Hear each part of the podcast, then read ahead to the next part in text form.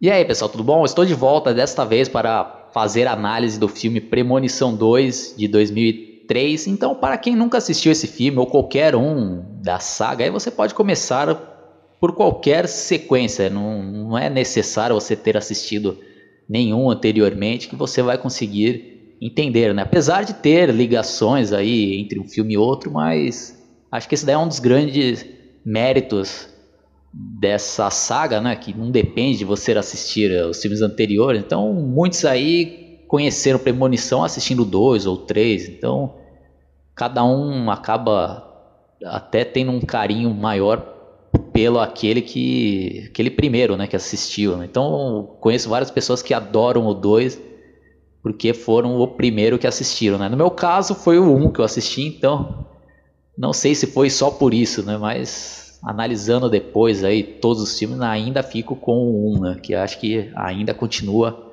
imbatível e, e perfeito, né, na minha opinião. E o 2 aí é basicamente a mesma premissa né, de toda a saga. Desta vez a protagonista se chama Kimberly, ela está para fazer uma viagem de carro com os amigos e durante aí o percurso ela acaba tendo uma visão de que vai ocorrer um engavetamento e um acidente terrível no qual várias pessoas vão morrer de maneira trágica, incluindo ela, né? Então ela acaba se ligando lá, acorda, né? Então isso daí também já é um ponto negativo para quem assistiu o 1, né? Porque já sabe que aquilo lá não está acontecendo, né? Foi apenas uma premonição. Mas aí ela faz a mesma coisa, alerta o número de pessoas que iam morrer e elas acabam escapando, entre aspas, da morte. Mas a morte, como já vimos no primeiro filme, ela volta para terminar o serviço. Então é basicamente isso daí.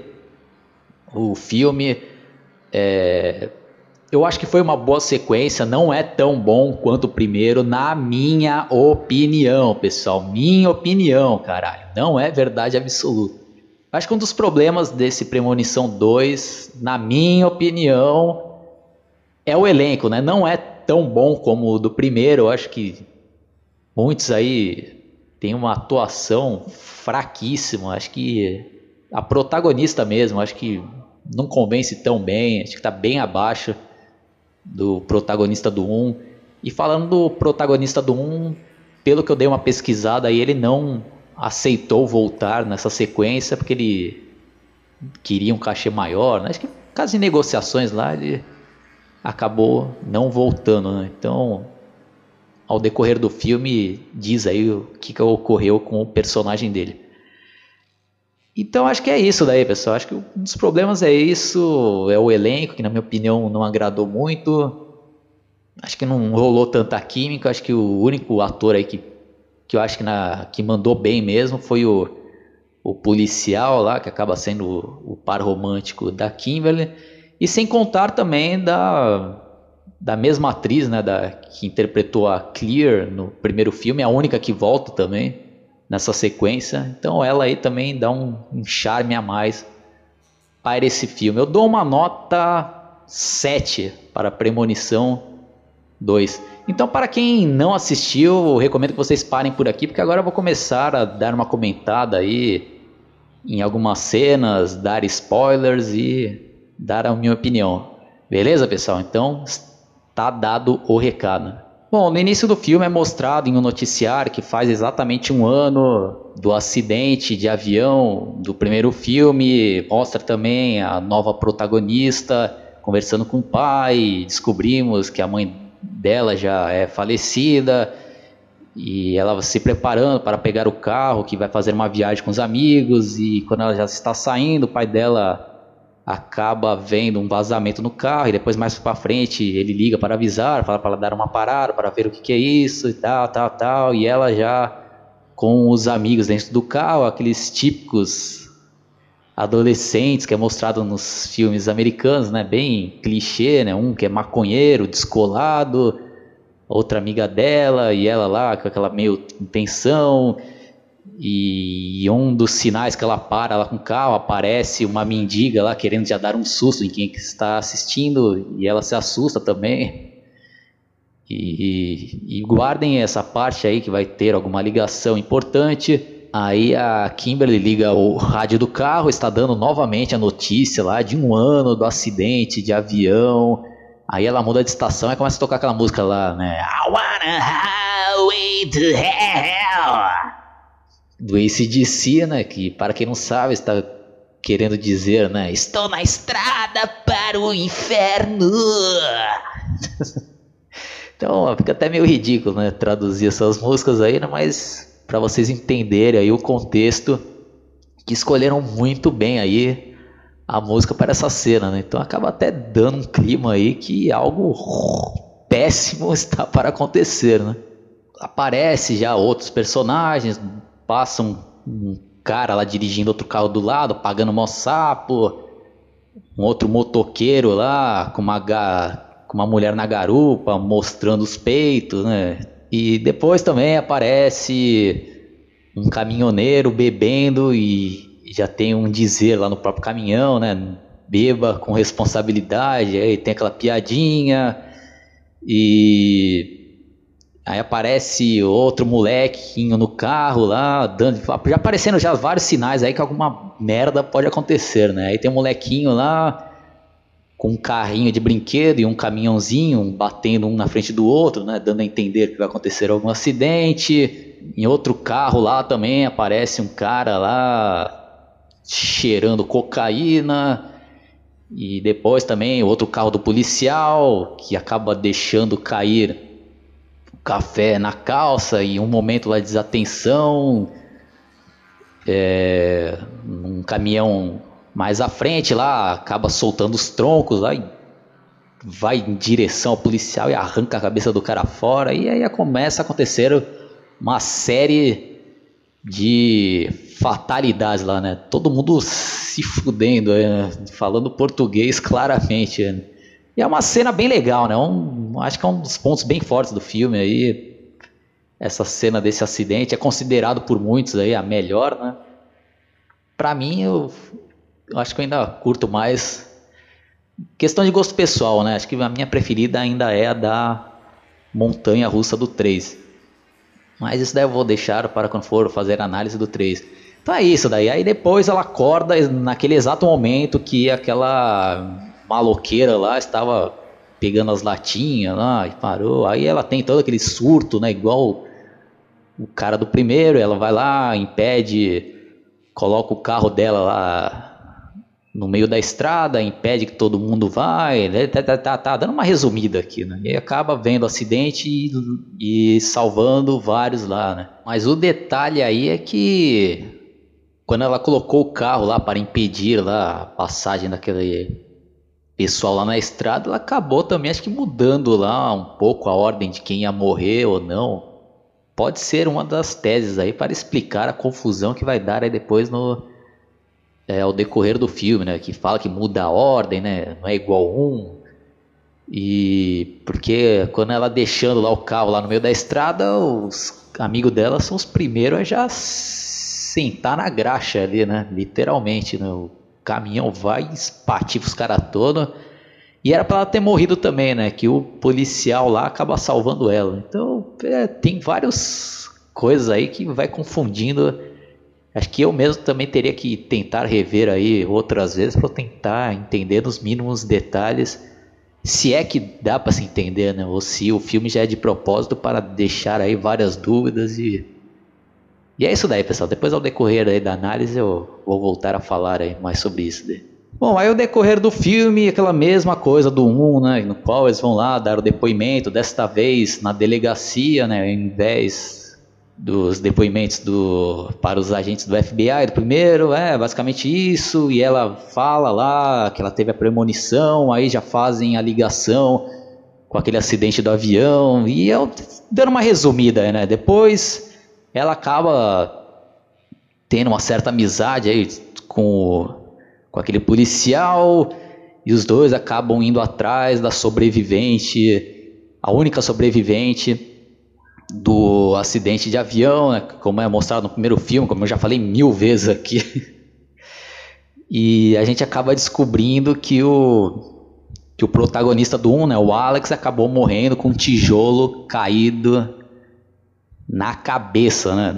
Quando eles estão fazendo a pesquisa lá, o que, que aconteceu com as pessoas que tinham escapado do acidente de avião, né? Então, já está bem claro que ele, como sou, como eu já comentei aí, o, o ator que faz o Alex não quis voltar porque ele estava querendo negociar um cachê maior, então acabou saindo e matando e matar o personagem dele. Tô tentando falar mais rápido para não ficar algo tão enjoativo. Então aí vão atrás da Clear lá, e ela está em, ela mesma, né? Acabou se internando, tá totalmente apavorada, com medo de morrer, e tem todo aquele discurso. Também temos a participação novamente daquele agente funerário, do ator lá, o Tony Toad, o mesmo que fez o Candyman do filme O Mistério de Candyman, tal, tal, participação bem legal, que ele acaba participando depois de todos os filmes da série. Aí começa, né, aquelas várias sequências de mortes lá, uma mais legal que a outra, né? Como eu já falei aí, insisto em dizer, é um dos pontos fortes desse filme. É, mais uma vez, é, como ocorreu no 1, né? A gente, quem está assistindo o filme, né? fica naquela dúvida de como que o cara vai morrer, né? Porque às vezes parece que vai ser de um jeito e acaba sendo de outro. Então esse cara que ganhou lá na loteria, primeiro ele prende o braço lá é, naquele triturador, né, que, é, que tem nos Estados Unidos, lá que fica na pia, aí ele não consegue soltar e nesse mesmo momento começa a pegar fogo lá no, no é, lá na frigideira, ele tenta apagar, tal, tal, aí ele foge lá, começa a pegar fogo, tal, ele desce lá, tal, parece que ele vai escapando, escapando, até que acaba até morrendo de uma maneira idiota, né, que a escada acaba caindo no olho do cara e espatifando tudo lá, né. E, pô, várias mortes legais aí, aquela também da do acidente de carro lá, do airbag que, que abre lá e um pedação, acho que de um carro de vidro, entra na, na cara da, da mulher lá. A do elevador também é bem legal, que arranca a cabeça fora. A da cerca lá, né? quando o carro explode lá e, e aquela cerca vai, o arame acaba mutilando o cara todo, aquele drogado lá, né? aquele cara que cheira cocaína. E é basicamente isso daí, né? O filme. E e a gente acabou. Outra coisa que eu achei legal também desse filme, que fizeram uma boa ligação com um, que a gente acaba descobrindo ao decorrer desse filme que todo esse pessoal aí do 2 que a morte estava perseguindo já era para ter morrido faz tempo, né? Mas eles acabaram escapando algum tempo atrás por causa da, dos sobreviventes do acidente do primeiro filme, né? Então acabou se tornando meio que um efeito dominó lá, né? Por aqueles caras não terem morrido na, naquela hora lá do acidente, eles acabaram interagindo com esse pessoal do 2 e consequentemente acabaram salvando eles de, da morte lá. Então cada um vai citando lá que acabou encontrando com um daqueles caras do 1, um, Bom, não vou ficar explicando aqui nos detalhes. Quem assistiu o filme vai lembrar e quem e quem não lembrar tá aí já um bom motivo para você revê-lo. Também temos é, aquela outra informação do agente funerário que diz lá que somente uma nova vida pode enganar a morte. Aí eles ficam pensando que se salvar o bebê lá daquela grávida, eles vão conseguir trapacear a morte, tem toda aquela correria, e depois de salvarem lá o bebê e a mãe, ela acaba tendo outra visão lá, a Kimber né, acaba tendo outra visão, que na verdade aquela mãe não iria morrer no acidente, então parece meio em vão, aí vai tendo várias outras visões, que é bem confusa né, durante o filme, e depois ela lá acaba tentando se matar, se jogando com o carro lá na água por causa de uma das visões. Pô, é bem confuso isso daí, pessoal. Eu confesso aí que eu também não, não entendi 100% isso daí não, né? Aí o policial vai lá e salva ela da morte. Então parece que isso daí acabou... É, é, enganando a morte lá. Né? Então, mas eu acho daí, putz, acho que eles confundiram demais isso daí. Acho que precisaria ter tanta confusão assim. E no final lá, é... resumo do resumo, né? No final, esses dois aí acabam sobrevivendo e parece que foram os únicos que acabaram sobrevivendo de toda a saga aí, né? Apesar que que tem uma outra versão do Premonição 3, que nos extras lá acaba aparecendo no jornalzinho lá, que esses dois acabaram morrendo, né? Mas é isso daí, né? Se, o, se caso forem fazer o Premonição 6 e quiserem ressuscitar esses caras, vão ter a desculpa, né? Mas na minha opinião, esses dois tinham que ter morrido, né? Quem, se fosse para sobreviver alguém, que fosse a Clear do primeiro filme, né? E falando nela, acho que deram uma morte aí bem meia boca pra ela nesse filme lá, né? Mas é isso daí, pessoal. Vou ficando por aqui. Quem curtiu, dá um like, se inscreva no meu canal, entrem lá na minha página analisando filmes no Facebook. Sempre tem um pessoal, gente boa, trocando ideia. Às vezes aparece um ou outro cara lá querendo arrumar confusão, mas se você quer entrar lá com esse intuito, vai ser expulso, né? Então é isso daí, pessoal. Um abraço e até a próxima.